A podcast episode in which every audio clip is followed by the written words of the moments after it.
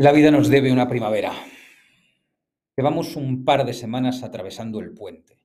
Y me vale también la definición musical, el interludio. Esas notas que se hacen hueco entre una estrofa y el estribillo. Ese tiempo que ahora mismo te prepara, te ayuda a deslizarte hasta la primavera.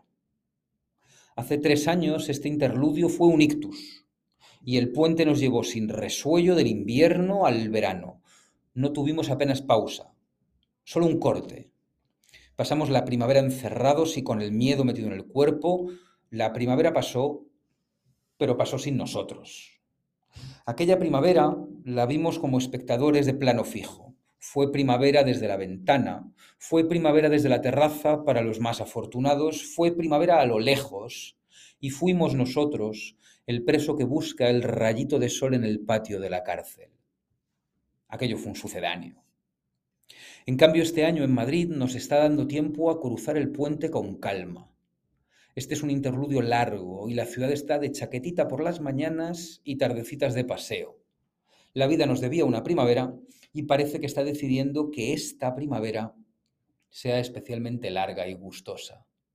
Madrid se está desperezando como cuando vuelves de una siesta larga y lo haces despacito, sin abrir del todo los ojos. Madrid está remolona y contenta despeinada. Madrid está en ese rato en el que das dos vueltas más en el sofá buscando la postura adecuada para que el sol te acaricie la cara, pero no mucho, para ir despertándose del todo, pero no tan rápido.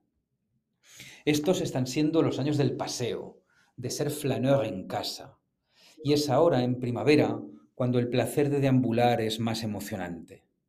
Este ha sido el año de buscar el sol en las azoteas desde la acera.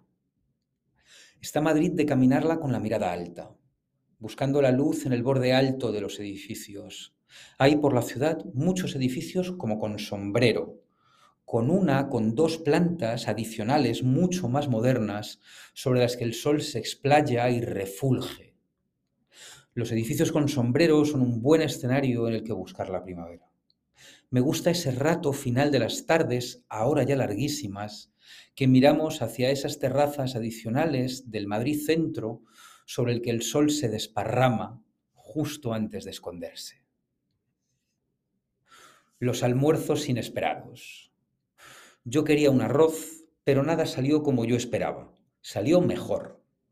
Hará como un año que compartimos aquel excelente arroz de pato que nos preparó Danieli y tenía yo ganas de repetir algo así de rico.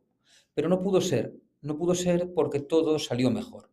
De repente estábamos en el coche, camino de un club de tiro, por una de esas carreteras que suben a El Pardo. Yo no podía haber previsto algo así de extravagante para un sábado de primavera, pero mira, ya estábamos llegando. Y un rato después, frente a un ventanal desde el que se enmarcaba espectacular toda la Sierra de Madrid, nos comimos un arroz de chuleta y calzots. Esto tampoco se me podía haber ocurrido a mí solo, un arroz cocinado en paella sobre el que Danieli había tumbado una chuleta trinchada. Te tienes que reír cuando todo sale bien. Ahí estábamos, acompañados por el ruidito sordo de los disparos, comiendo un arroz soberbio y viendo cómo se desintegraban los platos de cerámica sobre el cielo. A mí solo se me ocurre darle las gracias a Danieli por regalarnos tremenda extravagancia.